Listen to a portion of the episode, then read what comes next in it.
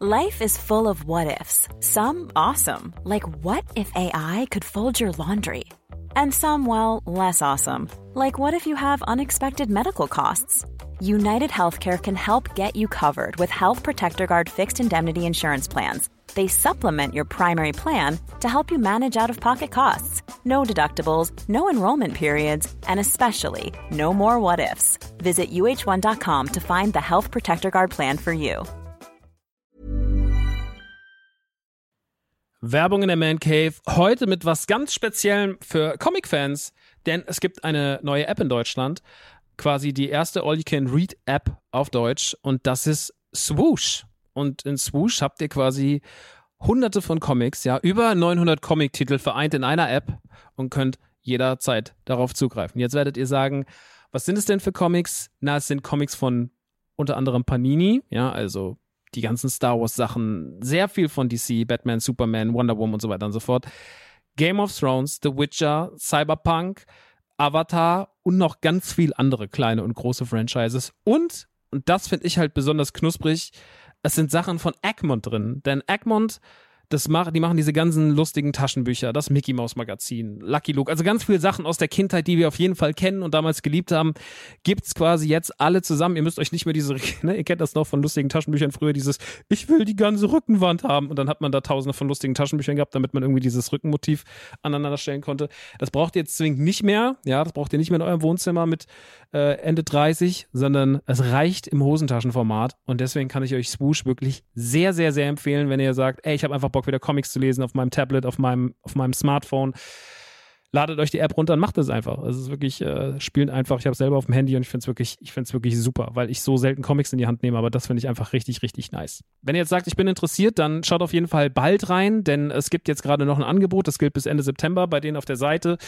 Da kriegt ihr quasi drei Monate zum Preis vom einen, nämlich für 9,99 Euro. Danach kostet es regulär 9,99 Euro. Oder es gibt auch noch ein Jahresabo, das kostet 99,99 Das ist auch ganz nice. Schaut gerne mal vorbei auf swoosh.de slash mancave. Ich finde es mega. Ich habe selber auf dem Handy drauf. Habe richtig, richtig Bock drauf, mal wieder ab und zu mal einen kleinen Comic zu lesen. Und hey, äh, vielleicht habt ihr einfach mal wieder Lust, euch in alte Geschichten aus Entenhausen, aus der Kindheit zu begeben. So, das war's auch schon von mir. Jetzt geht's weiter mit der Man Cave. Tschüssi.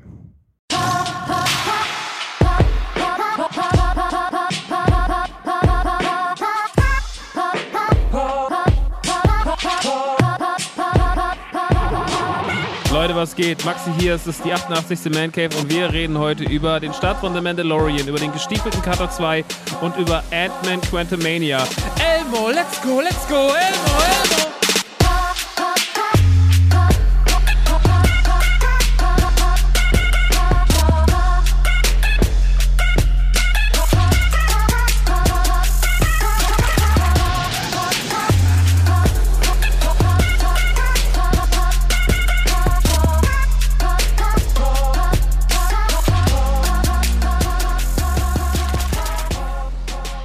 Herzlich willkommen in der Man Cave. Mein Name ist Max aka Rockstar und ich heiße euch herzlich willkommen in meinem kleinen Solo-Podcast hier in der Man Cave, wo es einfach alle zwei Wochen so ein bisschen über Popkultur geht. Wir schnattern ein bisschen über Filme, über Serien, über Videospiele und auch manchmal über Orte, wo Popkultur stattfindet, wie Vergnügungsparks, Arcade-Museen, Arcade-Hallen, Ausstellungen und so weiter und so fort. Heute wieder ein relativ bunt gemischter Blumenstrauß aus all diesen Dingen, denn ich war an ein paar Orten.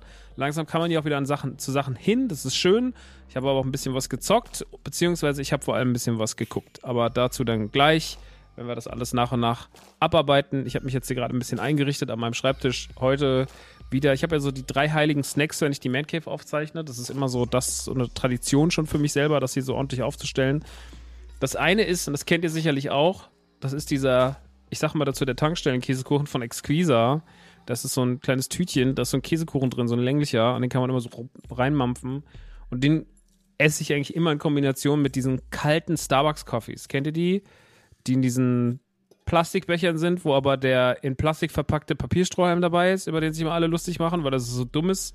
Also natürlich ist der Strohhalm nicht das Problem, sondern der Rest der Verpackung, aber es ist trotzdem so, ja, dann macht doch bitte alles komplett richtig und nicht nur das eine, was ihr müsst. So, sonst wäre cool, wenn ihr alles umstellt. Naja.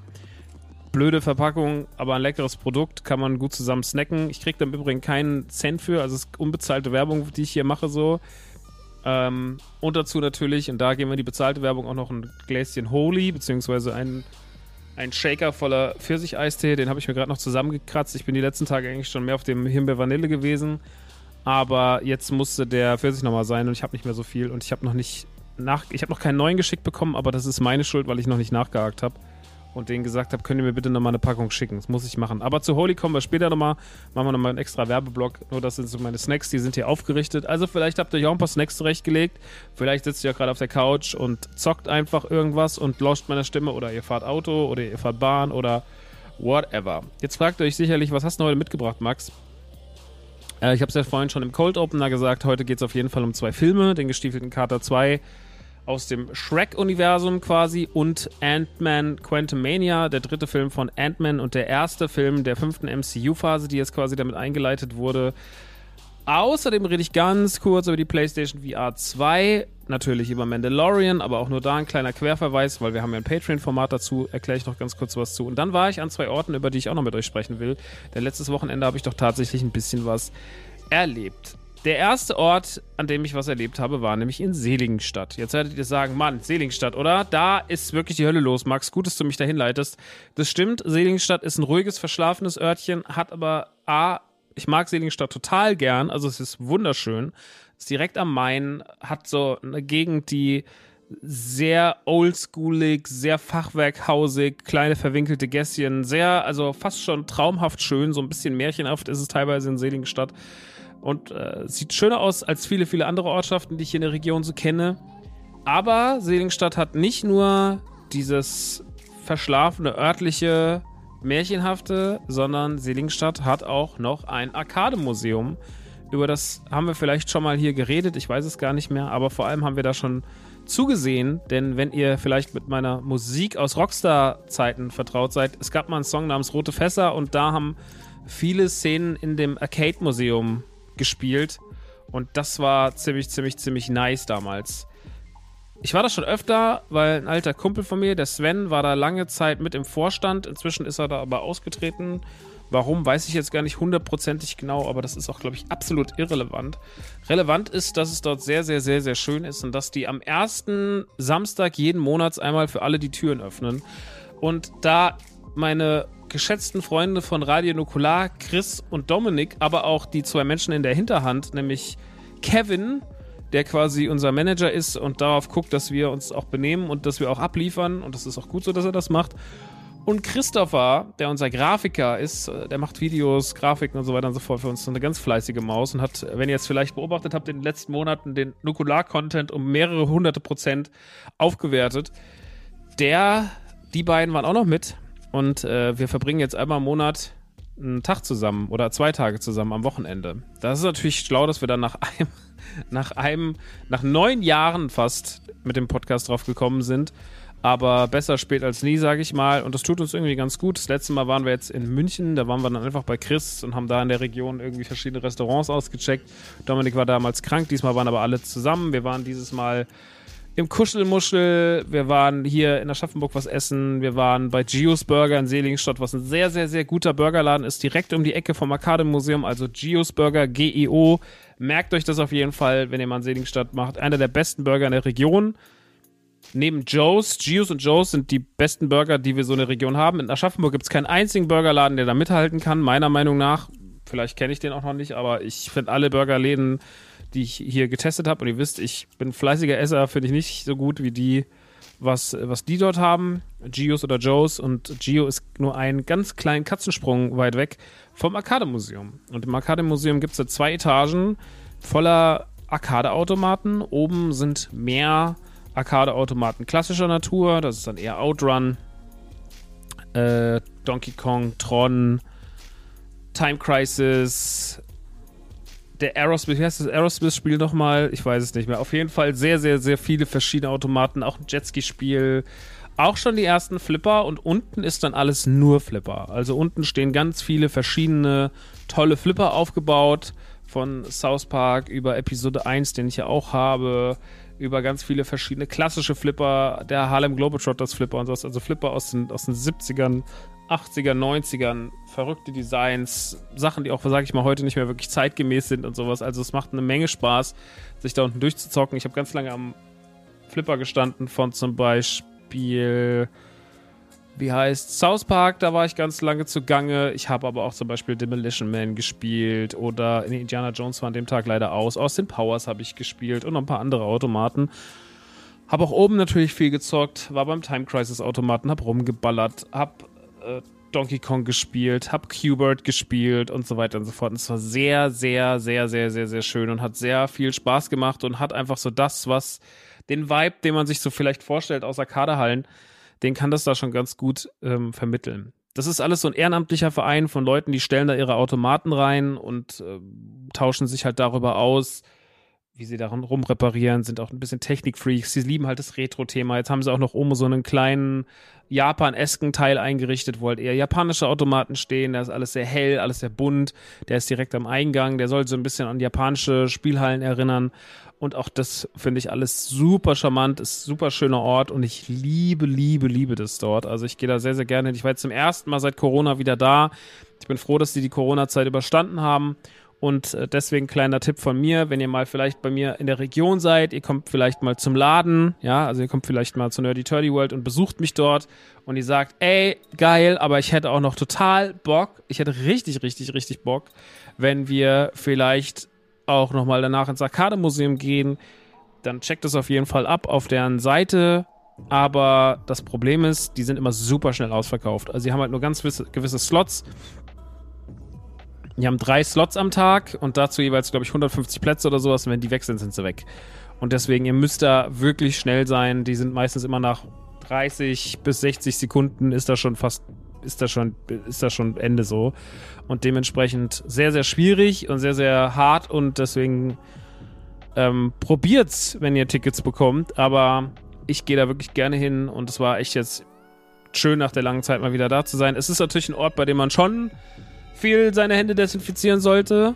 Also ich bin da schon ein Fan davon. Ich fand es immer noch ein bisschen weird, weil natürlich gerade da, wo alles sehr eng ist, klein, man toucht viel an und sowas. Ne? Ich bin jetzt gesund nach Hause gekommen. Ich habe von keinem gehört, der krank da rausgegangen ist. Aber ihr wisst ja, wie es so ist. Ne? Das kann ja immer noch passieren. Das Wetter ist scheiße, die Leute sind erkältet. So oder so ist es eklig. Alle haben eine Rotzenase momentan. Also, keine Ahnung. Äh, bleibt gesund und äh, wenn ihr da hingeht, nehmt euch doch ein kleines kleines Sunny, nee, wie heißt das? Sunnyfair? Sunnyfair sind Toiletten. Nehmt bitte kein Sunnyfair-Häuschen mit. Das wäre viel zu doll. Aber nehmt euch doch vielleicht irgendwie so ein. Na, ihr wisst schon, wie das heißt. Sinopret? Nein, Sinopret ist für die Nase. Oh Gott, ich weiß nicht, wie das heißt vier Jahre, drei Jahre Pandemie und ich weiß nicht, wie das scheiß Desinfektionszeug heißt. Naja, egal. Desinfiziert euch die Finger. Mehr will ich gar nicht sagen. Da stehen aber auch überall Spender rum. Also ihr müsst jetzt nicht irgendwie von alleine das Zeug zu Hause mitbringen, sondern da wird auch dort verantwortungsbewusst mit umgegangen. Das war sehr schön. Und einen Tag später dann war ich tatsächlich im Orchester. Ja, ich war im Orchester. Ich war bei klassischer Musik. Ich war in der alten Oper in Frankfurt. Und bis dato klingt ja alles wie so, hä, Kulturschock, Max? Was ist los? Ich bin auch alleine hin. Hä, du bist alleine in die alte Oper und hast dir ein Orchester angeguckt. Ja, jetzt kommt das große Aber, denn es war das Orchester zu Das Erwachen der Macht Star Wars Episode 7. Dort wurde live von einem Orchester der Film begleitet. Man hat sich hingesetzt, dann fing der Film an und der Film wurde von der ersten Sekunde bis zur letzten Sekunde, also inklusive der Credits, wo ja auch sehr, sehr viel John Williams Musik läuft, wurde alles komplett begleitet und das war wunderschön, weil A, war das Orchester sehr gut. Die waren halt schon fast zu gut. Also die waren so gut, dass man nie, es gab keine Verspieler, es gab keine Probleme. Es war halt alles so auf komplett auf, auf 100% poliert, ne? Und da ist es dann manchmal schon so, dass man auch ein bisschen sehr sich auf den Film konzentriert, denn der lief ja von vorne bis hinten komplett und auch teilweise dann, wenn da in dem Film keine Musikszenen waren, lief der trotzdem durch. Und dann hat man einfach den Film geguckt und hat die musikalische Untermalung des Orchesters sehr genossen. Ich fand es sehr schön, es war sehr interessant, es hat Spaß gemacht, hat auch zu sehen, wie so kleine Szenen mit wie wenig Leute eigentlich so für so eine kleine Szene und wie viele Leute für so eine große Szene benötigt werden in so einem Orchester. Manchmal ist man ein bisschen abgelenkt vom Film halt, ne, das ist dann vielleicht im Orchester und der schweren Arbeit oder der tollen Arbeit, die dort verrichtet wird, nicht so richtig würdig, meiner Meinung nach. Das ist aber auch so ein bisschen meine Konzentration. Ich bin ja immer noch ein großer Sucker für Episode 7. Ich werde den Film nie nicht scheiße finden können. Ähm, ich finde es einfach toll, wie viel Spaß der macht, wie der immer noch aussieht. Der erinnert so mich an die ganzen Gefühle, die ich damals hatte, 2015, als ich im Kino saß und auch die ganzen Wochen davor, wie man gerätselt hat, um was wird's gehen, was werden die Protagonisten, was werden die Antagonisten. Man wusste ja nichts. Und dann kamen diese ganzen Gefühle von 2015 wieder hoch und die Freude und die Liebe für diesen Film und es hat einfach alles sehr, sehr viel Spaß gemacht. Und deswegen, wenn das mal in eurer Nähe ist, das machen die auch mit anderen Star Wars-Filmen und vielleicht auch mit ganz anderen Filmen, mit ganz anderen Franchises. Guckt gerne mal vorbei. Ich fand's wahnsinnig, wahnsinnig schön. Deswegen äh, gar nicht viel Gelaber. Star Wars Orchester ist auf jeden Fall gut, ist aber auch nicht ganz günstig. Äh, ich glaube, das hat jetzt 94 Euro gekostet. Ich hatte die Tickets, das Ticket zu Weihnachten bekommen. Und da bin ich deswegen auch alleine hin. Und es waren, glaube ich, auf dem Preis standen 94 Euro oder sowas. Also schon doll. Naja, Star Wars aber generell wieder momentan eh eine gute Zeit. Äh, ich will jetzt erstmal, bevor wir natürlich zum, zum Offensichtlichen kommen, nämlich zum Mandalorian, nochmal ganz kurz über The Bad Batch reden. Denn auch The Bad Batch hat in den letzten zwei Wochen wahnsinnig gut performt. Mit Folge 11 und 12 waren es. Waren es 11 und 12? Also jetzt gerade die letzte Folge, The Outpost heißt im Englischen, wo es quasi um Crosshair geht und einen ganz wichtigen Moment mit Crosshair. Das war eine super krasse Folge. Die hat mega krass Bock gemacht und die war echt gut erzählt und die Folge davor war auch sehr, sehr gut erzählt und hat viel vorangetrieben und so. Und man merkt, dass Bad Batch gerade sehr Fahrt aufnimmt. Und für viele Leute war die Folge, die am Mittwoch lief, die natürlich jetzt, sage ich mal, neben der Mandalorian-Folge ein bisschen abgestunken hat in der Reach, weil Mandalorian natürlich einfach absoluter Star Wars Mainstream ist und Bad Batch ist es dann halt einfach doch noch nicht so hundertprozentig. Allein schon, weil es eher als Kinderserie angelegt ist. Aber das war eine sehr erwachsene, sehr krasse, sehr mächtige Bad Batch-Folge, die ich euch sehr empfehlen kann. Ich habe ein paar Mal gelesen, das wäre die beste Bad Batch-Folge von allen Bad Batch-Folgen. Das weiß ich jetzt nicht, ob ich das so unterschreiben würde, weil es schon ein paar Bad Batch-Folgen gab, die ich sehr, sehr krass finde. Ich finde allein schon die komplette Opening-Folge der ersten Staffel, diese ja fast Spielfilmlänge hat, Finde ich wahnsinnig gut. Ich fand die letzte Folge mit Camino in der ersten Staffel ultra gut. Es gab eine super gute Folge mit Cat Bane. Also es gab schon ein paar fette, fette Folgen bei Bad Batch auf jeden Fall. Da gibt es noch einige mehr, die man da erwähnen kann und darf. Aber die Folge letzte Woche war auf jeden Fall großartig und ich möchte hier nochmal den kleinen, die kleine ein bisschen dazu animieren, wenn ihr noch nicht so richtig Berührungspunkte damit hattet. Guckt mal rein. Meiner Meinung nach lohnt sich das total. Ich habe auch kein Clone Wars gesehen, also zumindest nicht vollständig. Und ich habe auch kein Rebels vollständig gesehen. Und trotzdem kann ich sehr, sehr viel damit anfangen. Und nicht zuletzt, weil es einfach auch schön zu gucken ist und weil es einfach gut erzählt ist und weil Dave Filoni die Sache ordentlich im Griff hat. Also gebt der Sache auf jeden Fall eine Chance. Ihr werdet nicht enttäuscht sein, sofern ihr euch auf den Stil und die Machart, dass es eher eine cartoonige Serie ist, einlassen könnt. Aber das heißt nicht, dass der Ton nicht ernst ist und dass die Serie sich selber nicht ernst nimmt, sondern die baut sehr, sehr viele schlaue Brücken und macht das Universum von Star Wars einfach noch schöner, formt es noch schöner und setzt noch schöner alles zusammen. Natürlich ist es sehr ähnlich bei The Mandalorian. Und The Mandalorian hat jetzt zwei Folgen hinter sich. Die erste Folge hat sich eher angefühlt wie ein Homecoming. Also es war so dieses so, wir kommen an, die Quests werden vergeben, Mando und Krogo werden wir erstmal uns wieder so als Team vorgestellt und wir sind einfach irgendwie so, ja Mann, es geht los. Und die zweite Folge war dann schon sehr, sehr, sehr, sehr tief in die Story reingehend, hat schon viele, viele Elemente mitgebracht. Und es wurde sehr, sehr spannend, gerade um die Rolle von Bo-Katan, die in dieser Staffel besonders, besonders, besonders herausstechend sein wird. Das wurde ja im Vorfeld auch schon gesagt. Und die zweite Folge war ein absolutes Mandalorian-Highlight. Die war qualitativ ganz, ganz toll. Die sah unfassbar gut aus. Die hatte eine unfassbar gute Stimmung. Die hatte eigentlich alles, was Star Wars in 40 Minuten haben muss. Witzige Momente, emotionale Momente, eine schöne Optik, geile Sounds, vor allem auch geile orchestrale Soundbilder, wichtige Momente für die Story Gänsehautmomente, tolle Kämpfe. Also es war so meiner Meinung nach alles drin, was so eine Folge haben muss. Und es war so überraschend, dass zum Beispiel IGN der Folge nur eine 5 von 10 gegeben hat, weil die Optik nicht so schön wäre und man würde ja so viel verlieren, weil das Bild so schlecht wäre.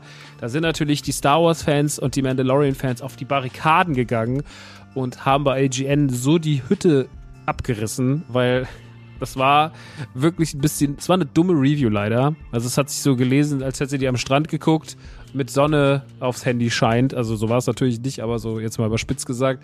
Die war irgendwie, sagt, die Folge wäre vom Licht her so dunkel und sie hätte nichts gesehen und es wäre scheiße. Es wäre wie bei Game of Thrones damals gewesen bei der langen Nacht. Und als jemand, der Game of Thrones die lange Nacht gesehen hat, kann ich euch sagen, das stimmt nicht. Also das ist kein Fakt. So, ich fand das alles ziemlich cool und hatte damit eine ziemlich gute Zeit und kann euch das sehr empfehlen. Das hat wirklich, wirklich, wirklich Bock gemacht und ist optisch auf jeden Fall beeindruckend. Warum ich jetzt aber nicht so viel drauf eingehe, liegt natürlich auf der Hand, denn es gibt jetzt quasi ein Mandalorian Patreon-Format von mir, das heißt We Have Spoken. Dieses Mal ist es aber eher I have spoken, weil ich diesmal keinen Partner habe oder keine Partnerin habe, mit dem ich das zusammen mache. Lukas ist ja immer noch außer Gefecht gesetzt und Lukas war mir da eigentlich immer der Liebste, weil seine Deep Dives immer sehr, sehr schön sind.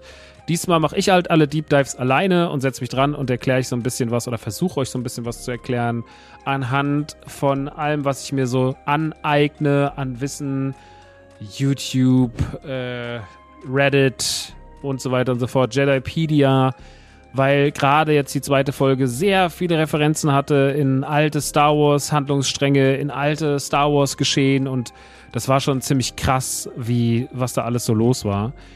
Dementsprechend, das passiert alles dort in dem Format auf patreon.com slash demandcave. Da kommt ihr natürlich auch auf den Discord.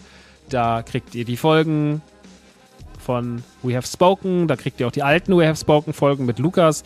Und ihr kriegt vor allem auch noch diese Folgen hier früher. Das heißt, wenn ihr diese Folge hier normal im Feed hört, habt ihr sie vermutlich schon sonntags ganz normal auf Patreon gehört und so weiter und so fort. Also hat ein paar Vorteile und der schönste Vorteil ist natürlich, Ihr unterstützt mich. Das ist natürlich auch nicht schlecht, wenn man hier die ganze Zeit sitzt und sein Poddy und sowas macht, dann ein bisschen da so von den Leuten supportet werden. Das hat auch was, das mögen wir natürlich auch und deswegen, das ist auch gut.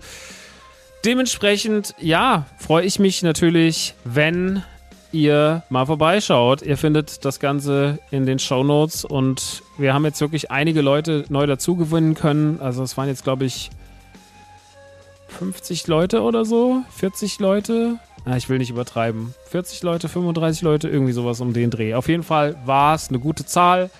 Und ich hatte ja gesagt, ich freue mich, wenn wir das wieder ein bisschen ankurbeln können. Ich hatte jetzt letztes Mal gesagt, erst ab 650, dies und das, war ey, scheiß drauf. Ich habe gedacht, ich mache es einfach. Ich habe auch viel zu viel Bock, das zu machen. Ich werde mich jetzt nicht eingrenzen, nur weil vielleicht dann erst 520 Dollar da sind und nicht die 650 monatlich und sowas. Scheiß drauf. Ich habe einfach Lust, das zu machen. Ich habe Lust, dass wir uns da gemeinsam dran setzen, dass ihr da vielleicht auch mitdiskutiert oder einen Punkt reinbringt, wo du sagst, ey, guck dir das doch mal an und sowas. Ne? Solange es freundlich bleibt, ist das alles cool.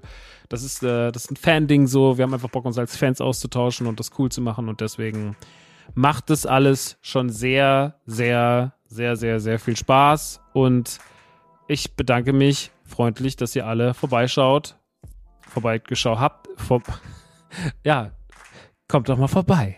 Vorbeigeschaut habt. Das freut mich, dass ihr alle mal vorbeigeschaut habt und mich dort supportet. Und für die, die es noch vorhaben, bedanke ich mich schon mal im Vorfeld. Aber ich werde mich nächstes Mal wieder bedanken. Ich werde mich jetzt immer bedanken. Ne? Also Freundlichkeit geht vor. Wenn wir schon gerade in der Werbung sind für mein Patreon, dann auch noch mal ganz kurz Werbung für Holy.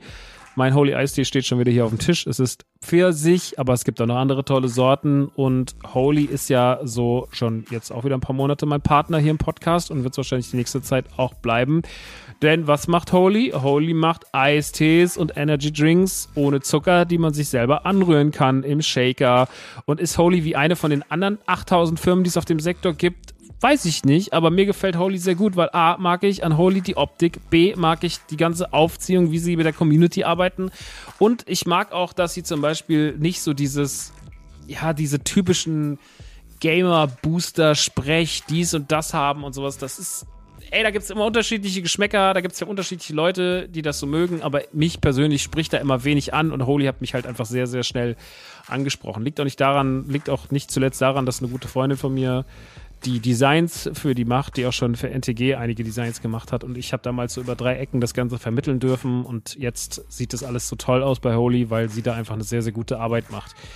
Äh, Holy hat sehr, sehr viele verschiedene Produkte. Es gibt Probierpäckchen, da könnt ihr euch mal reinkosten bei denen im Shop. Wenn ihr meinen Code MANCAVE großgeschrieben nehmt, gibt es auch noch 5 Euro obendrauf. Also, nicht obendrauf, sondern werden euch abgezogen. Also Da, es kostet normalerweise 17,90, jetzt kostet es 22,90. Ne, es kostet dann natürlich 17 minus 5 ist 12,90 kostet es dann so. Also, wenn ihr da drauf Bock habt, so euch da mal durchzuprobieren, durch so ein Mixpäckchen mit Eistee-Sorten oder mit Energy Drink Sorten, wenn ihr sagt so, ey, da habe ich Bock drauf, weil ich liebe halt einfach, dass man die Sache nochmal, die Sache selber anrührt. Ich hasse ja nichts mehr als, also ich wohne halt zweiter Stock, ne? In einem, in einem Altbau. Das Treppenhaus bei uns ist so beschissen. Es gibt keinen Aufzug. Ich habe halt keinen Bock, jedes Mal die Sachen hochzuschleppen. Und das wird mir natürlich komplett abgenommen, wenn ich halt einfach nur so ein kleines Päckchen, was über Monate reicht, gefühlt, mit nach oben tragen muss. Das ist natürlich schon mal ein bisschen was anderes. Ähm, generell hat Holy halt vier Säulen. Die eine ist natürlich, da geht es um den Geschmack, die heißt Taste is King. Da geht es einfach darum, dass der Geschmack nice ist. Ich kann das unterschreiben. Nicht alles schmeckt mir, bin ich auch ganz ehrlich zu euch. Es gibt Energy Drinks, die sagen mir jetzt nicht so zu. Bei den Eistees finde ich aber bis dato eigentlich fast alles super nice. Ich trinke am liebsten halt ganz einen klassischen Pfirsich. Der ist halt so ein bisschen kindheitsmäßig. Aber es gibt zum Beispiel auch diesen super geilen Himbeer-Vanille-Eistee, den ich halt abgöttisch liebe. Die Sorte haben sie erst ja so um Weihnachten released und ich finde die mega, mega, mega gut so. Das ist einfach, wenn ihr den Beutel aufmacht, es riecht schon so super nice. Das Gute ist aber daran, natürlich schmeckt geil, aber es hat halt keinen Zucker. Deswegen ist die zweite Säule no Bullshit. Also sie kommen einfach äh, fragwürdige Inhaltsstoffe oder Zucker fallen halt raus. Ist ja gerade auch was, was jetzt gerade auch diskutiert wird mit den ganzen Energy Drinks von irgendwelchen Influencerinnen und sowas, dass da halt einfach der Zucker aus den Dosen rausquillt schon quasi, weil es halt einfach viel zu viel ist, das für die Kids kacke ist und gerade über Getränke nimmt man sehr, sehr schnell sehr viel Zucker zu sich. Ich meine, wir haben alle eine Zuckersucht. Ich habe auch auf jeden Fall eine Zuckersucht. Ich merke das die letzte Zeit richtig krass doll, dass ich super oft, wenn ich abends irgendwie was Salziges gegessen habe, also was Herzhaftes, noch irgendwo so diesen so, oh Gott, ich muss noch was Süßes mir irgendwo herorganisieren und dass ich manchmal wirklich so ein bisschen, so dass mein Kopf mir so richtig Streiche spielt, ähm, dass ich jetzt noch dringend was Süßes brauche. Davon muss ich auf jeden Fall wieder wegkommen. Deswegen konsumiere ich zum Beispiel keine Zucker über Getränke, bis jetzt mal vielleicht auf diesen Eistee, äh, den, den Kaffee hier, den ich vorhin erwähnt habe. So, das ist natürlich, da gibt es noch nicht so geile Alternativen. Aber ansonsten so finde ich, kann man die Kalorien von Getränken eigentlich komplett einsparen. Ich finde, Kalorien kann man sich eigentlich, deswegen trinke ich auch schon immer Leitprodukte. Ich, die Kalorien, die ich zu mir nehme, die nehme ich meistens übers Essen zu mir und nicht über Getränke. Und hier ist halt einfach so, ich habe ja gesagt, ne, ich habe seit 2005 habe ich eine Cola Light Sucht quasi, weil ich immer Cola Light getrunken habe und Holy ist das erste Mal, dass mir ein Zero Produkt, ein Light Produkt, was was abgelöst hat und dass ich nicht mehr so viel Cola Light trinke, wie ich zum Beispiel Holy trinke. Also das hat auf jeden Fall bei mir gab es einen Shift und das finde ich krass, weil das einfach für mich ungewöhnlich ist und weil meine Freunde auch sind so, hä, du trinkst doch immer Cola Light. Wenn ich unterwegs bin, trinke ich natürlich immer noch Cola Light, aber zu Hause ist es tatsächlich einfach inzwischen mehr Holy. Ähm, in den Punkten 3 und 4 auf der Liste geht es dann vor allem nochmal an die Inhaltsstoffe und auch die Verpackungsmaterialien, dass die natürlich deutlich kleiner sind dass die natürlich deutlich umweltschonender sind, gerade als jetzt, wenn ihr euch irgendwie literweise Eistee aus dem Supermarkt holt. Habe ich ja vorhin schon gesagt, hat viele Vorteile. A, müsst ihr den Kram nicht die ganze Zeit durch die Gegend schleppen und B, ist es natürlich einfach auch besser für die Umwelt. Aber, und da würde ich jetzt auch die Sache abkürzen, damit es jetzt hier nicht ewig lang wird, weil, ey, wir wollen es ja nicht übertreiben. Guckt mal auf deren Seite, uh, weareholy.com, da gibt es alle Informationen, da ist der Shop, die haben auch noch ein Browser-Game, das Holy Moly, die haben dort relativ viele Fragen beantwortet. Die haben ein großes Sortiment. Ihr könnt mal gucken, wenn ihr was ausprobieren wollt. Checkt es einfach mal ab, ob ihr sagt, ey, ich habe mehr Bock, Energy Drinks zu nehmen, weil ich Koffein brauche. Oder wenn ihr sagt, ey, ich will einfach nur einen leckeren Geschmack, aber kein Koffein, nehmt eher die Eistees. Ich bin momentan deutlich mehr auf den Eistees. Die Energy Drinks sind jetzt noch nicht so hundertprozentig bei mir durchgedrungen, weil ich einfach immer abends viel sowas trinke und ich überhaupt keine Lust habe, abends irgendwie zu, zu lange wach zu sein. Deswegen ist es bei mir tatsächlich die Energy Drinks sind bei mir momentan nur auf Platz 2. Die Eistees sind ganz klar auf Platz 1. Aber probiert selber aus. Es gibt Probierpakete mit meinem Code MANCAVE großgeschrieben. Gibt es 5 Euro Rabatt. Und das soll's gewesen sein. Damit machen wir hier mal kurz die kleine Werbeunterbrechung für die Freunde von Holy zu. Wie gesagt, ich sauf das mega gerne, ich sauf das mega viel, deswegen ist es für mich nur logisch, dass ich hier dafür Werbung mache. Und vielleicht probiert das aus. Und wenn ihr sagt, nee, kein Bock drauf, sage ich nur, alles fair, alles gut, kein Problem. Das soll es damit gewesen sein. Dann kommen wir jetzt zum nächsten Punkt auf dem Programm und das ist die einzige Gaming-Geschichte heute, die ich mitgebracht habe und zwar ist es die PlayStation VR 2. Warum habe ich nur das heute mitgebracht? Hm, weil die letzten Wochen habe ich dann eher noch mit den Spielen, die ich davor schon hier kritisiert, äh, kritisiert habe ich sie ja nicht so, eher bewertet habe, über die wir hier schon gesprochen haben, äh, da habe ich mich noch mit beschäftigt. Ich bin immer noch nicht ganz mit Metroid durch, bin immer noch nicht mit Hogwarts ganz durch. So, da gibt es immer noch sehr, sehr viel bei Hogwarts. Ey, ich laufe immer noch einfach nur gerne stundenlang durch die Gegend, mache kleine Missionen, dies und das. Also ich habe da einfach meinen Spaß mit und das füllt mich mit Freude und fährt mich wirklich gut runter. Und außerdem will ich mich jetzt auch in die Vorfreude von Resident Evil 4 begeben. Deswegen habe ich nur die PlayStation VR 2 mitgebracht. Nur in Anführungsstrichen. Ist natürlich ein Riesenthema, ist natürlich ein Riesending. Ich muss sagen, ich habe das Ding sehr schnell zum Release bekommen. Ich habe es mir tatsächlich erst einen Tag vor Release bestellt, weil ich es vergessen hatte und weil ich auch nicht ganz sicher war, ob Sony da ein Testmuster raushaut. Turns out haben sie dieses Mal tatsächlich nicht gemacht. Haben sie aber, glaube ich, bei gar keinem gemacht. Deswegen alles cool. Ne, ich will mich überhaupt nicht beschweren. Alles, alles, alles, alles cool. Ich meine, ich habe meine Playstation bekommen und schon Spiele und dies und das. Alles nice. Ähm, aber natürlich will ich so ein tolles technisches Gerät dann auch einfach haben und selber ausprobieren. Ich habe es aber jetzt erst sehr, sehr spät nach Release installiert, erst irgendwie sage und schreibe sieben oder acht Tage später, weil ich ein bisschen ein Problem habe mit Motion Sickness. Also mein großes Problem mit der ersten PlayStation VR war schon, dass ich mehrmals an dem Punkt war, wo es mir nicht so gut ging damit, wo ich leider so meine Problemchen hatte und wo es mir wirklich leider den Magen umgedreht hat. Warum das so ist, kann man relativ leicht erklären. Und zwar euer Körper sendet ja ans Gehirn Signale. Beziehungsweise andersrum. Also jetzt, jetzt wird es wirklich ganz toll biologisch. Naja, also wenn ihr lauft, dann kapiert ja euer Körper, ich laufe. Also das kapiert dann euer Gehirn. Oh Gott, das wird wieder ganz schlimm gerade. Ich mache genauso weiter. So. Dann sagt der Kopf, dann sagt der Körper, guck mal, Gehirn, ich laufe jetzt. Oder sagt das Gehirn erst dem Körper.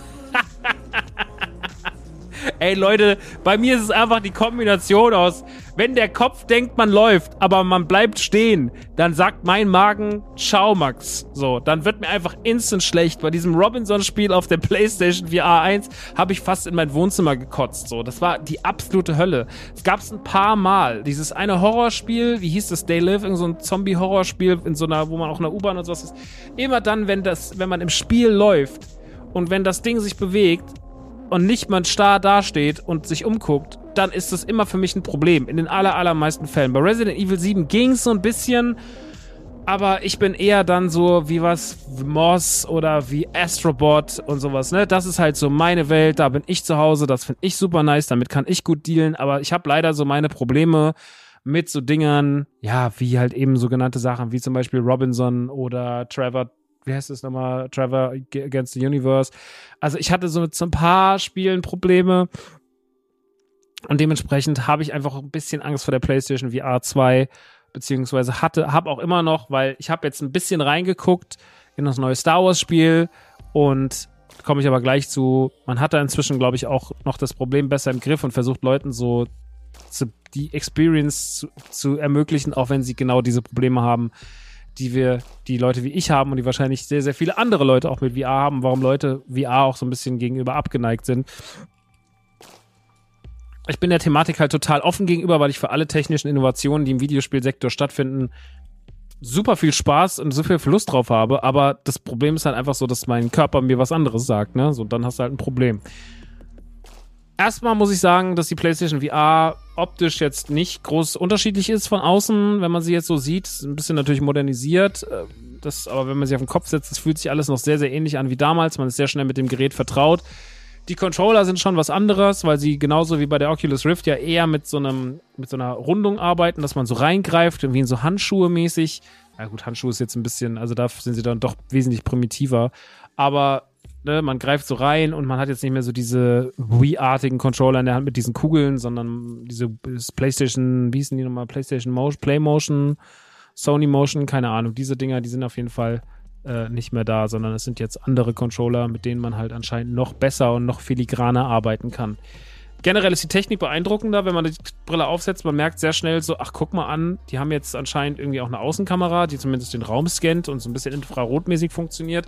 Denn mein Zimmer wurde zum Beispiel komplett gescannt von außen. Ich konnte auch, als die Brille auf hatte, trotzdem sehen, was draußen vor dem Bildschirm passiert. Also ich konnte nach links und rechts nach oben gucken und habe mein Zimmer gesehen, obwohl ich die Brille auf hatte. Das war ja vorher auch, nicht möglich.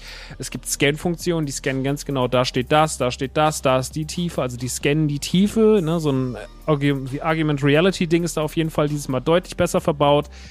Die messen auch ganz genau deinen Radius auf, wie groß ist der Radius, in dem du spielst, wie viel Platz hast du und so weiter und so fort. Man soll ja zweimal zwei Meter haben.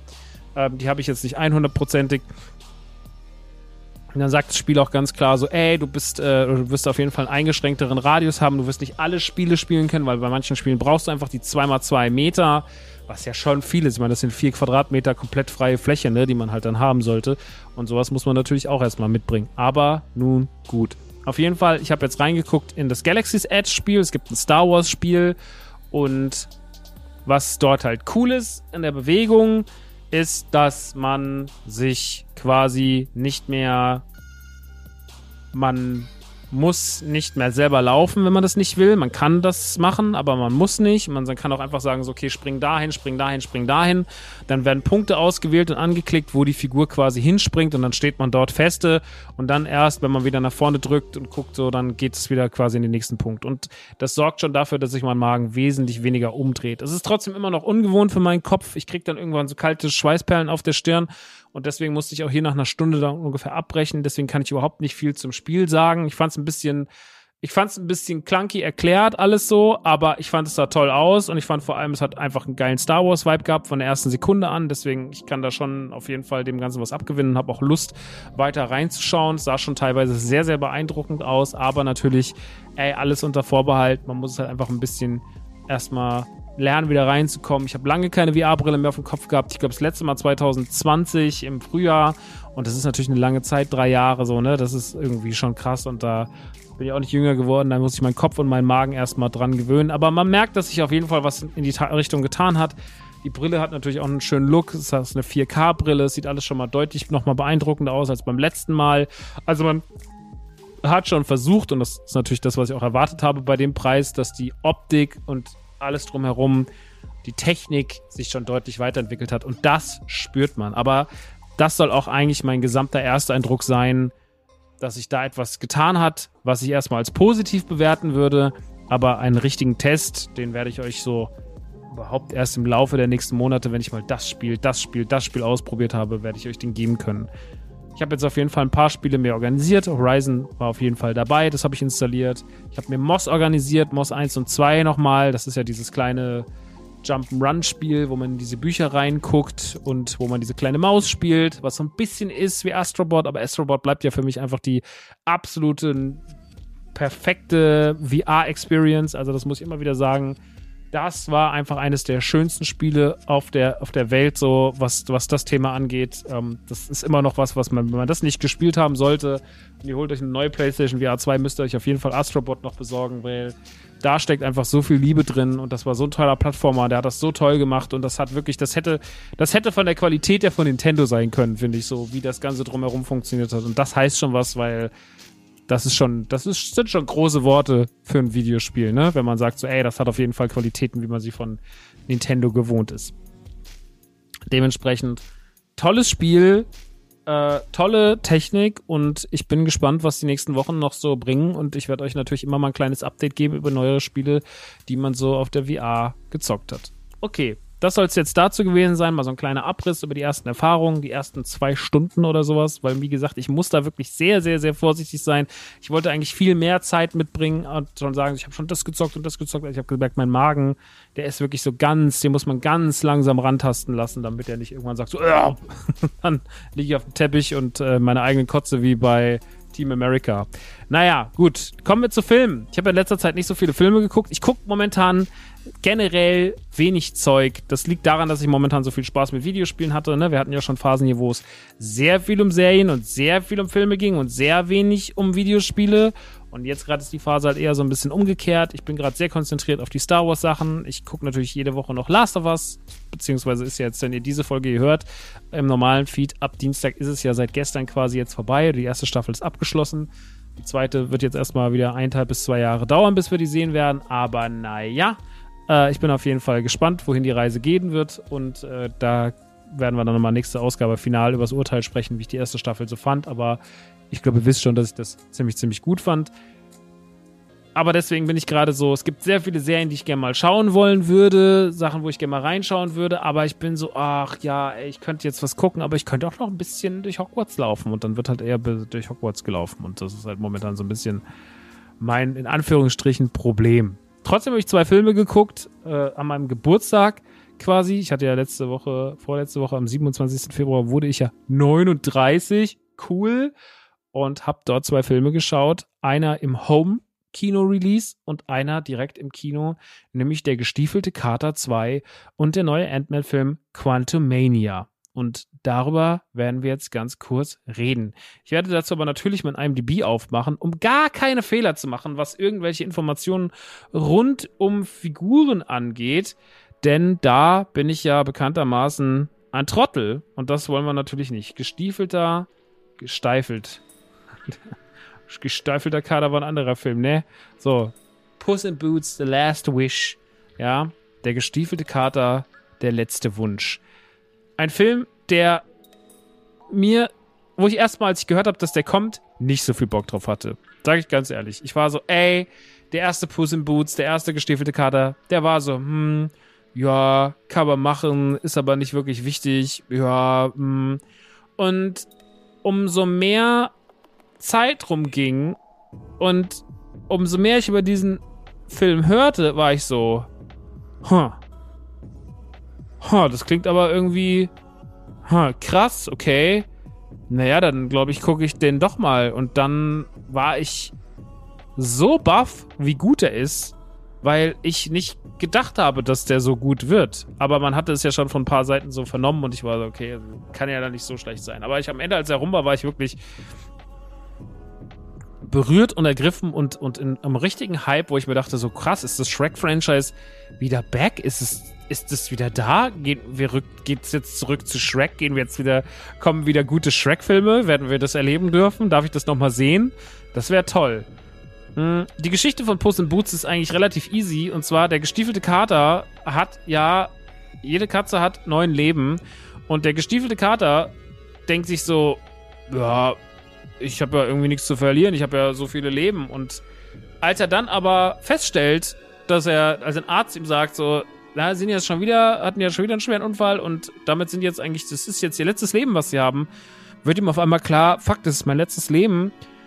Und er überdenkt es dann alles, dann sieht man noch so eine sehr lustige Rückblende, wie er schon überall gestorben ist. Und dann auf einmal wird aus dieser selbstbewussten, großen Figur eine wehmütige, kleine Katze, die wahnsinnig viel Angst vor dem eigenen Leben bekommt und vor den eigenen Abenteuern und sich eigentlich nur zur Ruhe setzen will, weil was er nicht möchte, ist durch irgendeinen dummen Unfall, durch irgendein dummes Abenteuer davongehen. Und deswegen setzt er sich erstmal zur Ruhe und beerdigt quasi den gestiefelten Kater und geht dann in so ein Katzenheim bei so einer verrückten alten Frau, diese Tausende von Katzen hat und die irgendwie versucht so zu pflegen, aber das auch nicht so richtig hinbekommt, alles ein bisschen unhygienisch ist und das ist natürlich nicht gewohnt, weil er einen großen Standard kennt und er ist ein großer Krieger, es sind große Kämpfe und jetzt soll er sich irgendwie da so zurück äh, zurechtfinden in dem Leben, in dem er da, dem neuen Leben, was er jetzt hat und das gefällt ihm überhaupt nicht. Als er dann dort ist, lernt er jemanden kennen und zwar Perito. Der wird im Übrigen synchronisiert von Harvey Guillon. Das ist der Typ, der wie heißt die Rolle, die er spielt in, in, uh, in What We Do in the Shadows? Ich weiß es gerade nicht mehr. Guillermo? Ich glaube Guillermo. Der spricht oder spielt Guillermo in, in uh, What We Do in the Shadows und der spielt hier Perito. Perito ist ein kleiner Hund, der aber denkt, er wäre eine Katze und der so ein bisschen verrückt ist. Im Deutschen leider synchronisiert von Simonetti, Riccardo Simonetti so ein deutscher Influencer, Querstrich Moderator, der mir überhaupt nicht unsympathisch ist, aber der leider kein Synchronsprecher ist. Und ich frage mich dann immer wieder, warum macht man das?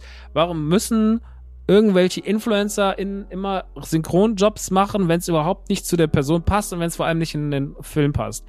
Ich verstehe das, wenn man einen von den super gehypten Elevator Boys in hier in Red, in Rot, wenn man dem eine kleine Mini-Sprechrolle gibt, so von drei Sätzen, dann ist es okay, dann tut es dem Film nicht weh, dann ist das immer noch Promo für deren Kanäle und so weiter und so fort und die Kids werden sich dann Red reinfahren. Das verstehe ich alles, das ist alles top. Ich glaube, Riccardo Simonetti, Riccardo Simonetti, den braucht jetzt nicht unbedingt Puss in Boot synchronisieren, dass da Leute sagen, oh mein Gott, das ist ja großartig er hat's okay gemacht. Ich meine, ne, er versucht dann sein Bestes, aber ich persönlich bin kein Fan davon. Vor allem halt, ey, wenn halt Harvey Guillon den irgendwie den so synchronisiert im englischen Original, dass das so super nice ist und dann ist das halt hier so, naja. Sei es drum, es war okay.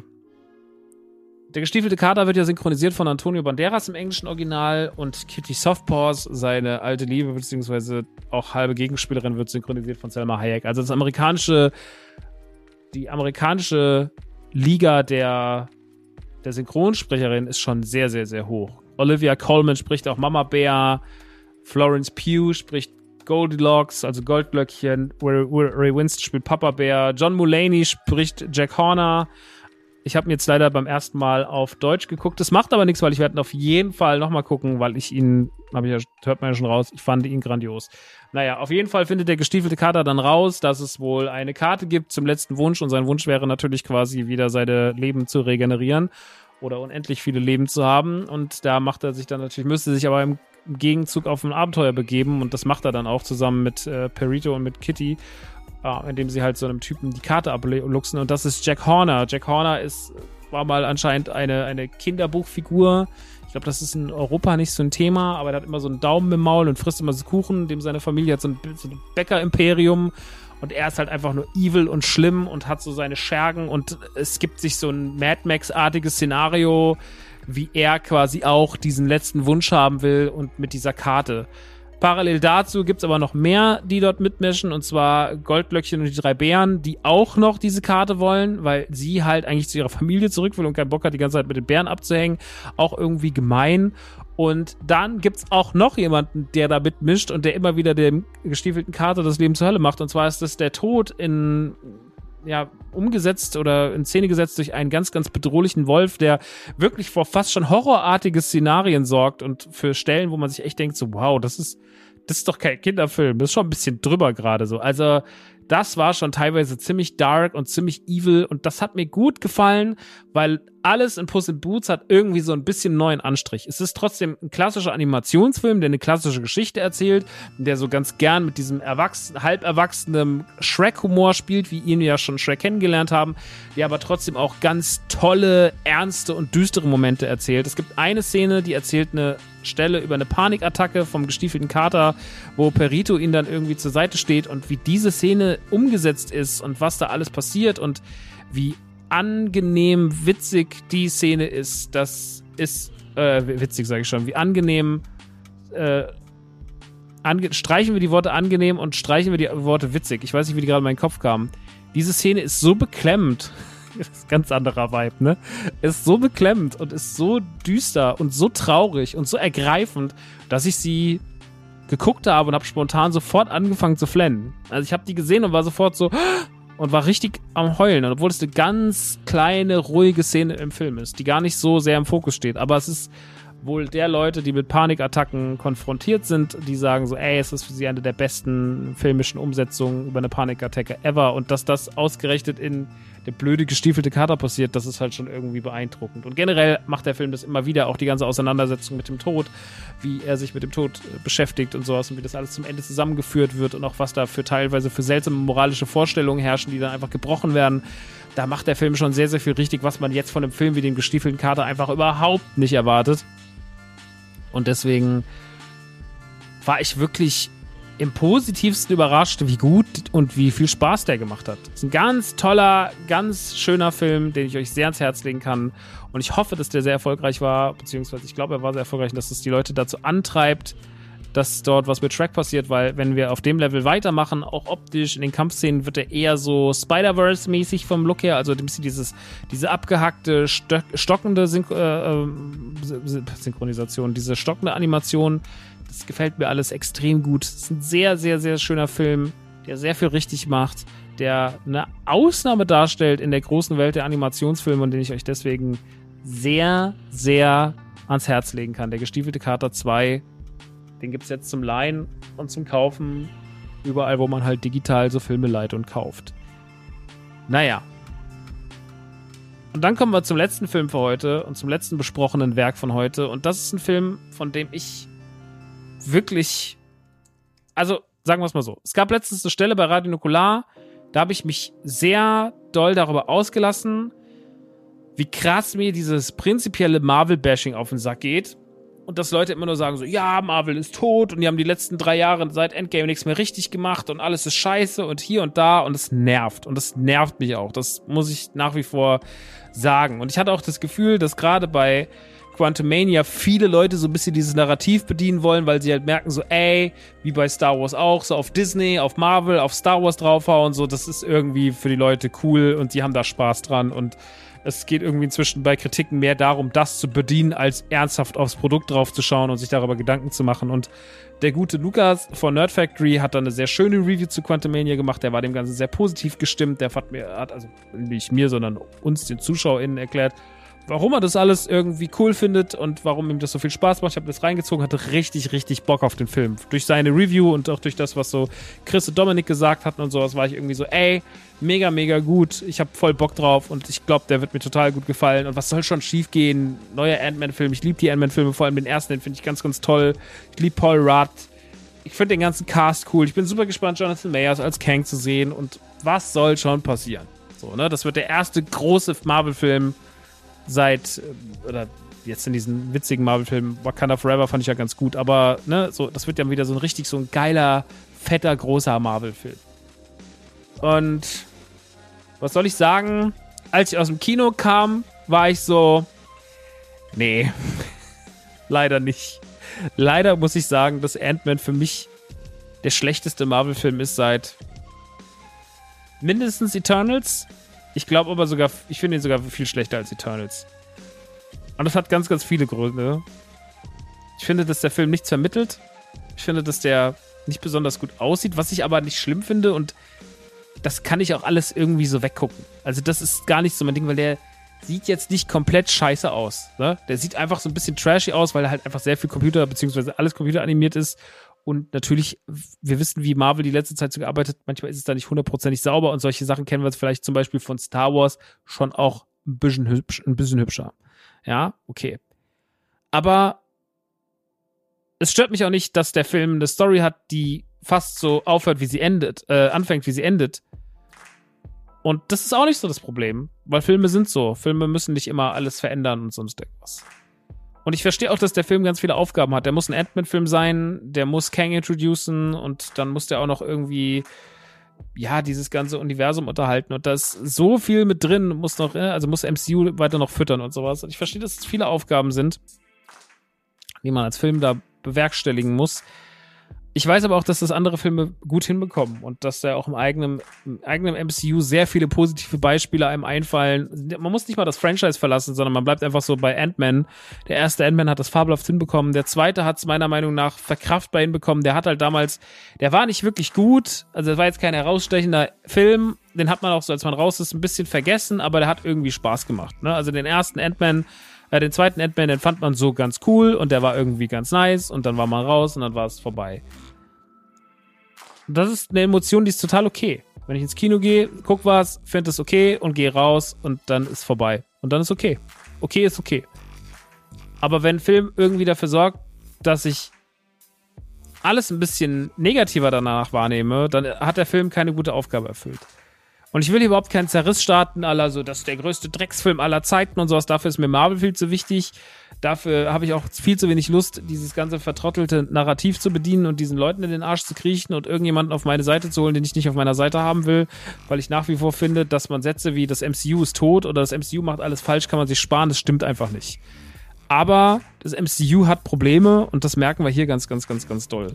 Und dass der Film am Ende des Tages nicht gut ist, hängt aber nicht unbedingt nur mit dem MCU zusammen und dass das MCU gerade ganz schön am Stottern ist, sondern dass der Film nicht gut ist, hängt vor allem daran, dass das Drehbuch leider überhaupt nicht das ist, was es hätte sein sollen. Es ist viel zu vollgestopft, es will viel zu viel am Ende in der Umsetzung und vom Zuschauer und schafft dabei aber aufgrund dieser vielen Momente, die wir nur durchrushen und dieser vielen Figuren, die uns einfach nur hingeschmissen werden, schaffen wir es nicht, uns mit Orten und dem ganzen Szenario überhaupt in irgendeiner Art und Weise zu binden. Wir kriegen überhaupt kein Gefühl dafür, weil immer wenn da was ist, was uns vielleicht gefallen könnte, kriegen wir gar nicht die Chance, es zu mögen, weil es sofort wieder weg ist. Und das ist für mich was, was ich an dem Film sehr schnell, sehr, sehr schlecht fand. Was mich wahnsinnig abgefuckt hat, weil ich mir dachte, okay, jetzt sind wir da, jetzt sind wir, da, ah, jetzt sind wir schon wieder da, okay, ach so, okay, jetzt ist er schon wieder da. Und alles rotzt nun so an einem vorbei dass man sich denkt, so am Ende des Tages, ich habe da keine coolen Momente für mich rausziehen können. Und wenn mal ein Moment irgendwie emotional sein wollte oder besonders deep sein wollte, dann war er leider so grauenvoll geschrieben und teilweise auch gespielt, dass es überhaupt nicht irgendwie zur Geltung kam und dass das alles einfach hinten runtergefallen ist. Und deswegen war ich wirklich ein bisschen traurig und enttäuscht, wie schlecht die Umsetzung war. Aber da kommen wir gleich nochmal im Detail zu. Ich würde jetzt erstmal ganz kurz auf die Story eingehen. Es geht ja in erster Linie darum, dass Scott Lang, aka Ant-Man, so nicht mehr richtig in seiner Rolle ist. Der weiß nicht mehr so richtig, was er machen soll, beziehungsweise ruht sich ein bisschen auf seinem Avenger-Status aus hat eine Autobiografie geschrieben, tourt rum, liest daraus vor, inszeniert sich als Held, als der große Familienvater. In Wahrheit ist es aber so, dass Cassie, seine Tochter, die ja inzwischen auch schon in einem pubertären Alter ist, überhaupt nicht nachvollziehen kann, was der Vater da gerade macht, überhaupt kein Bonding mit ihm hat und deswegen die ganze Zeit irgendwie selber, weil sie auch enttäuscht ist, dass er sich nicht mehr als Superheld einsetzt, quasi selber in ihrem, in ihrem Wasp-Anzug durch die Gegend zieht und Leuten hilft. So, Leuten, die diese Hilfe nötig haben. Und so kommt es halt zu Hause zu diversen Konflikten und Cassie ist halt immer mehr auch, äh, eifert quasi immer mehr ihrem Vater nach, beziehungsweise der, der guten Version ihres Vaters nach und baut dabei auch eine Maschine, mit der sie in die Quantumebene runter kommuniziert. Und als ihre Großmutter Janet Van, Dyke, Van Dyne das mitbekommt, die Mutter von Hope, ist es so, kannst du das bitte nicht machen? Kannst, kannst du das bitte nicht machen? Das ist sehr, sehr gefährlich, was du da machst. Und sie will mit aller Macht diese Maschine ausmachen, aber dann kommt schon das Signal hoch und sie werden alle gemeinsam auf die Quantumebene gezogen. Und so erschließt sich dann die Geschichte von Janet, die mal längere Zeit in der Quantum, auf der Quantumebene hausen musste und die dort wohl jemanden hinterlassen hat, der ziemlich, ziemlich großen Ärger gemacht hat und der sie jetzt quasi wieder runterholt, um halt dort endlich diese Quantumebene verlassen zu können. Und das ist Kang. Und jetzt geht es halt darum, diese Flucht von Kang zu verhindern und selber auch wieder aus der Quantumebene rauszukommen. Und dafür müssen halt verschiedene Orte besucht werden und verschiedene Menschen und verschiedene Wesen kontaktiert werden und man holt sich Hilfe, um halt zu diesem Ziel zu kommen. Das ist eine simple Geschichte, die man aber gut erzählen kann, wenn man sie gut schreibt. Und Quantumania hat viele Ansätze, wo ich sage so, ja, das könnte schon alles irgendwie cool funktionieren. Wir haben natürlich an erster Stelle Jonathan Mayers als Kang, der jetzt quasi als Bösewicht introduced wird. Wir hatten ja schon ihn als He Who Remains am Ende von der letzten Loki-Folge, haben wir schon gesehen. Und da wussten wir schon ungefähr so, okay, das wird Kang sein, das wird krass, verrückt. Ich bin mal gespannt, wie das alles so, wie das alles so zusammenpasst und sowas, ne, mit den Zeitsträngen und sonst irgendwas. Und jetzt hier kriegen wir schon ein bisschen mehr Jonathan Mayers zu sehen und wir kriegen auch einen besseren Eindruck von Kang und der spielt das alles sehr, sehr gut und der spielt das alles sehr, sehr bedrohlich und das macht auch alles Bock. Und an der Leistung von Jonathan Mayers hat man, das hat ja fast keiner der Kritiker da draußen, hat man jetzt nicht so viel zu bemängeln. Er macht es gut, es macht Bock und alles cool. Ich bin aber noch nicht so richtig warm geworden mit der Figur Kang, weil ich finde, so Thanos, der kam, hat ein Ziel, der war so, ey, ich will einfach die Hälfte der Welt dezimieren, weil es nervt mich einfach so. Der, alles ist überbevölkert, alles geht vor die Hunde, so geht es nicht weiter, klack. Und alles hat darauf ausgelegt, die Steine zu kriegen. Und darunter hat man sehr, sehr viele, viele Geschichten erzählt, die alle am Ende zu einem großen Superlativ zusammengelaufen sind. Und dieser Superlativ hieß Infinity War und Endgame. Und das war eine unfassbar gute, also das große Ziel dieser MCU-Phasen, nämlich diese zwei Filme, waren unfassbar und unfassbare Meilensteine des Action-Kinos. Und auch sowas zu sehen, dass so viele Filme ineinander greifen und sowas Großes bilden, das war einfach toll. Das hat einfach mega viel Spaß gemacht. Und danach waren natürlich alle so ein bisschen besorgt, okay, Thanos ist jetzt besiegt, Iron Man, eine der eindrucksvollsten Figuren, und das muss man schon mal sagen, dass Chris Evans und, und ähm, als Iron Man, äh, als Captain America und Robert Downey Jr. als Iron Man einfach auch besonders gut gecastet waren. Und dass das besonders toll, dass gerade unter denen sehr, sehr viele gute Filme entstanden sind, mit denen, unter denen, und dass da sehr, sehr viel richtig gemacht wurde. Und dass man so ein bisschen das, die Angst hatte, dass das alles auseinanderfällt. Und 2021 hatte ich noch nicht das Gefühl, dass das alles passiert, weil ich mochte irgendwie so die Serien Loki, WandaVision, so, ne? man hat sich so ein bisschen so, das Multiversum wurde so langsam irgendwie angedeutet und sowas, aber so langsam fehlt mir so ein bisschen trotz des Auftauchens von Kang dieses große Ding.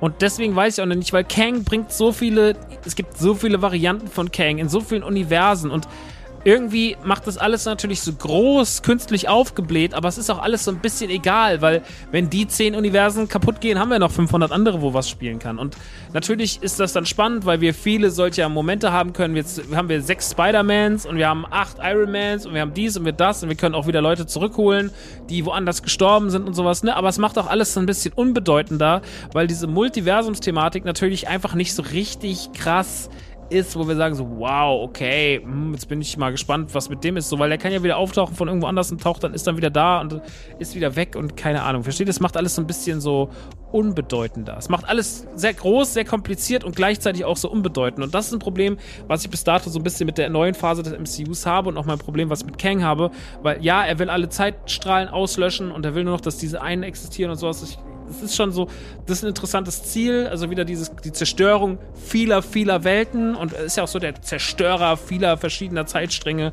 und sowas, aber dadurch, dass so viel koexistiert, sind auch die Probleme viel kleiner, auch wenn sie erstmal viel größer erscheinen. Na? So, und das macht schon mal irgendwie die Figur für mich schwieriger greifbar als ein Thanos. Aber das kann sich noch ändern, das will ich jetzt, das ist nur gerade so mein Bedenken, was ich generell damit habe.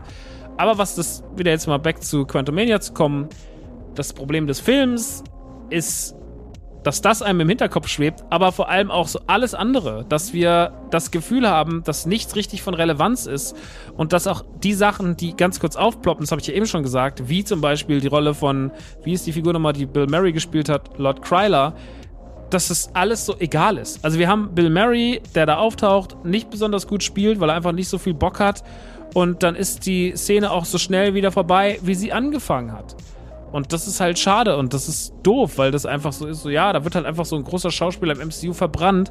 Und das haben wir mit ganz, ganz vielen Figuren, die auftauchen. Es gibt ja den Bro Brokkoli-Kopf, der so ein bisschen mimäßig durchs Internet geht, wo man sich immer denkt, so ja, ist eigentlich ganz cool, aber hätte man auch was draus machen können. Dieser Lichtkopf, diese ganzen Figuren, die man trifft, die ihnen bei der Reise helfen, die sind alle so austauschbar. Das ist, das hätte Guardians nicht gemacht. James Gunn hätte das bei Guardians so nicht angegangen. Er hätte allen irgendwie so einen Charakterkniff reingeschrieben und hätte alle kurz so eine Szene gesetzt, dass auch wenn die nur wenige Minuten Bildschirmzeit haben, äh, äh, Leinwandzeit haben, dass man trotzdem ist so, ey, die sind irgendwie mir hängen geblieben, habe ich Bock drauf. Und hier bleibt halt nur, der war ein Brokkoli.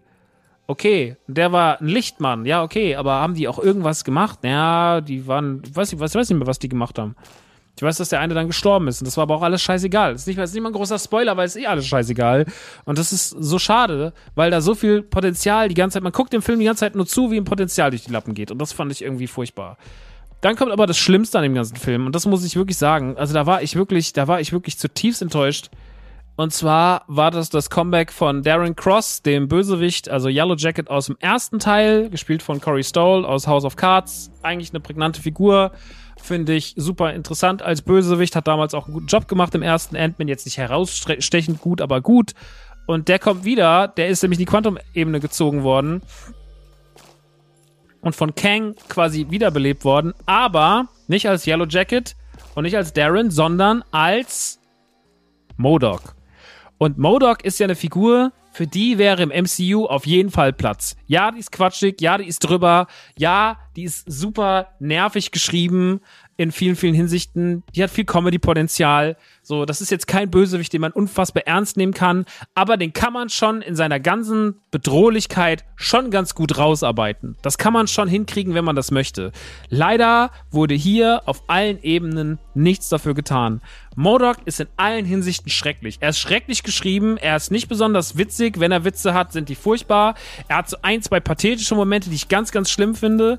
Ich finde seine Rüstung noch am coolsten, wenn seine Maske zu ist sowas, wurde er auch von vielen kritisiert, aber das fand ich irgendwie cool, weil das war noch am ehesten Modok. Aber, und dann kommt das Schlimmste, wenn der die Maske abnimmt und das CGI, wie sie den umgesetzt haben, wie der jetzt aussieht.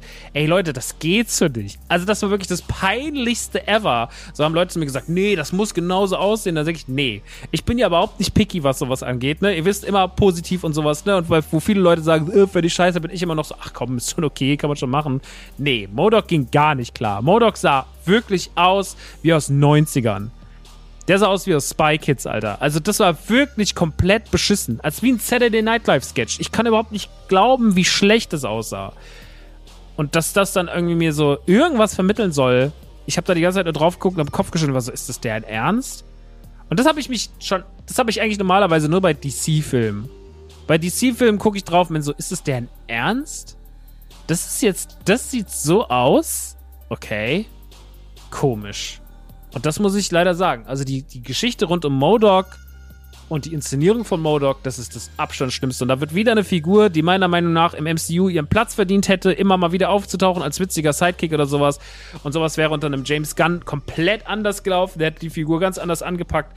Hier wird sie einfach nur verbrannt, ist innerhalb von einem Film aufgetaucht, peinlich umgesetzt worden und wieder weg. Und sowas nehme ich dem MCU übel. Und das ist das große Problem, was das MCU momentan will. Die wollen zu viel. Die wollen gerade zu viele Figuren introducen, die wollen zu viele irgendwie Türen aufmachen, die wollen den noch reinholen, das noch reinholen, das noch, das noch, das noch. Und ey, klar war die Geschichte rund um Thanos groß und die Avengers groß, aber sie hatte irgendwie zwei klare Ziele. Einmal bildet die Avengers, einmal bekämpfe Thanos. Und hier wissen wir überhaupt nicht. Wir wissen überhaupt nicht mehr, wer sich bildet. Wir reden von den Young Avengers, den New Avengers. So, es gibt irgendwie keine richtigen Avengers mehr, die für uns greifbar sind. Wir haben überhaupt nicht mehr so diese eine Truppe, auf die wir uns verlassen können, auf die wir gucken, sondern alle schwirren irgendwie um. Ja, da ist Doctor Strange, da ist Ant-Man, das, das, das, das, das, das.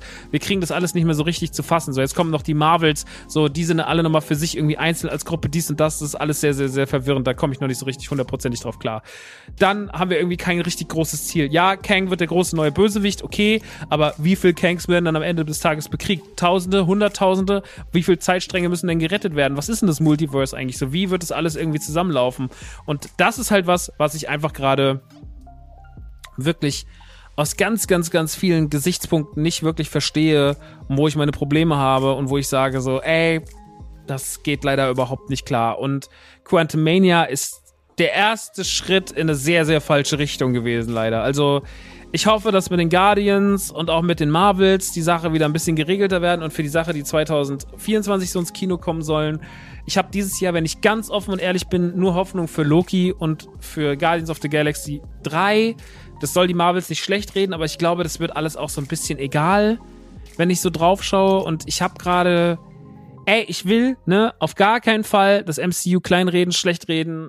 So, das hat mir viel zu viel Freude gemacht, als dass ich das irgendwie nicht, dass ich das nicht wertschätzen würde. Aber ich glaube, es ist schon gut, dass Bob Iger, der oberste Chef von Disney, der jetzt wieder zurück ist, nachdem Bob Chapwick weg ist, dass der gerade sagt so, ey Leute, Gang zurück, Qualität statt Quantität. Ich glaube, das ist gerade ganz, ganz, ganz, ganz wichtig, weil auch wenn Star Wars im letzten Jahr so ein, zwei Krankheiten hatte mit eher so einer sehr durchwachsenen Obi-Wan-Serie, die ich auch im Übrigen nicht besser finde als Quantum Mania nachhaltig so. Also das fand ich jetzt auch nicht so gut. Doch, die hatte schon ein paar schönere Momente, aber die hatte auch sehr, sehr viel wirren Shit am Laufen. Und Boba Fett, Book of Boba Fett hatte auch so ein paar Krankheiten, die mir nicht gefallen haben, die mir aber nachhaltig weniger wehtun als jetzt zum Beispiel Obi-Wan. Aber ich glaube so jetzt gerade auch, dass diese Filoni, John Favreau Handschrift jetzt gerade dieses Jahr so überwiegt und Endor halt auch so geil war. Da ist man bei Star Wars gerade so ein bisschen mehr zufriedener. Mando macht Bock, Endor war geil, Bad Batch ist gerade sehr gut. So, weißt du, hast du schon wieder sehr viel positive Erfahrungen irgendwie alle hintereinander liegen. Und ich glaube, Ahsoka und das, was jetzt auf der Star Wars Convention und sowas angekündigt wird, das wird alles cool. Aber, oh, wow, wow, wow, wow, wow, wow, hab ich Schiss vor dem, was so die nächsten zwölf Monate bei Marvel alles passiert. Also, ey, ich hoffe einfach, die kriegen ihren Scheiß zusammen. So, ich hoffe einfach, die wissen, wohin die Richtung geht und dass da jemand auf den Tisch schaut und sagt so, ey, das war jetzt einfach alles ein bisschen zu viel, weil es ist ja auch komisch, dass zum Beispiel Secret Invasion sollte ja jetzt eigentlich kommen im Februar, März und wir hören nichts mehr davon. Das ist wie tot, das ist wie ausgestorben momentan, das Thema. Es ist seit dem Trailer auf der D23 nichts mehr passiert. Keiner redet mehr über Secret Invasion. Kein einziger neuer Trailer ist dazu gekommen ist sehr, sehr, sehr, sehr weird. Bob Iger hat relativ viele Serien, die dieses Jahr noch kommen sollte, aufs nächste oder übernächste Jahr sogar gelegt. Zum anderen die Agatha Harkness-Serie, wo er sagt, die kommt dieses Jahr auf jeden Fall nicht mehr. Und ja, ich, ich bin gespannt. Ich glaube, diese Aufräumarbeiten, dieses großen Übernehmen uns, wir wollen so viel auf einmal. Vielleicht hat Kevin Feige doch nicht so richtig die Übersicht behalten, wie wir uns das gerne erhofft hätten. Vielleicht hat er sich doch ein bisschen zu viel vorgenommen. Wir werden es sehen. Ich bin gespannt, wo die Reise hingeht. Ich bin immer neugierig auf neue Sachen aus dem MCU.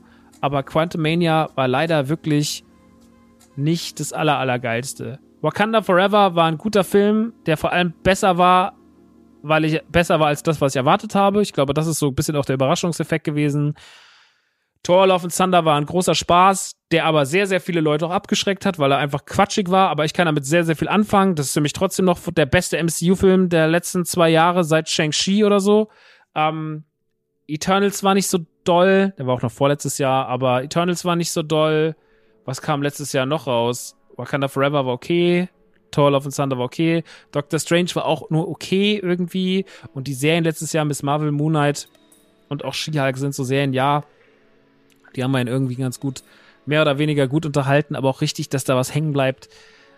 Ja, man muss halt aufpassen, dass nicht das passiert, was DC sehr, sehr viele Jahre mit sich rumgeschleppt hat, dass so ein bisschen alles egal war und das alles nicht so richtig durchdacht war und dass es das alles nicht richtig geil war, weil, ey, ne, stell dir vor, das MCU verkackt jetzt in der Wahrnehmung von den Leuten und das DCEU macht jetzt aufgrund von ähm, James Gunn ein bisschen mehr richtig und dann auf einmal shiftet dann alles so ein bisschen drüber und dann ist so auf einmal ist so das MCU der Vorzeigetrottel. Das will ich auch nicht so. Das möchte ich auf jeden Fall nicht sehen. Ich möchte, dass es dem MCU gut geht und dass das alles irgendwie Bock macht und Spaß macht.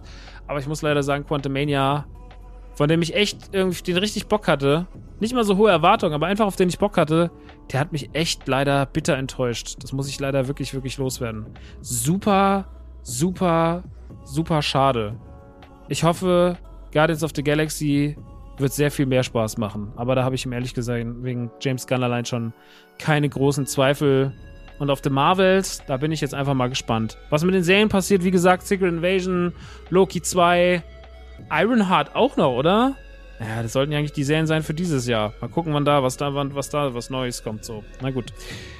Gut, das soll es gewesen sein. Ich drücke uns äh, MCU-Fans die Daumen, dass das kein so schreckliches Jahr für dieses wunderbare Franchise wird und dass wir da bald wieder einen roten Faden erkennen können. Und das soll es an dieser Stelle erstmal gewesen sein. Gut, wenn ihr Lust habt, mehr zu hören, meine Analysen zu der ersten und zur zweiten Folge von Mandalorian gibt es in zwei einzelnen Folgen auf Patreon, patreon.com slash themancave. Da könnt ihr Sondercontent abstauben, diese Sachen hier früher hören, vor Release hören. Ihr könnt am Discord teilnehmen und ihr könnt vor allem eins, mich und diesen Podcast supporten. Nun gut, schaut doch mal vorbei. Link steht in den Show Notes. Jetzt erstmal euch allen einen wunderbaren Tag, was auch immer ihr tut. Ich bedanke mich fürs Zuhören. Ich bedanke mich, dass ihr euch die letzten 70 Minuten mal wieder für mich Zeit genommen habt und verabschiede mich. Wir hören uns in zwei Wochen wieder. Dann mit einer ausgiebigen Review zu Resident Evil 4 Remake. Und da kann ich sagen, da freue ich mich spitzbübig drauf. Bis dahin, großer Kuss. Bis bald. Ciao.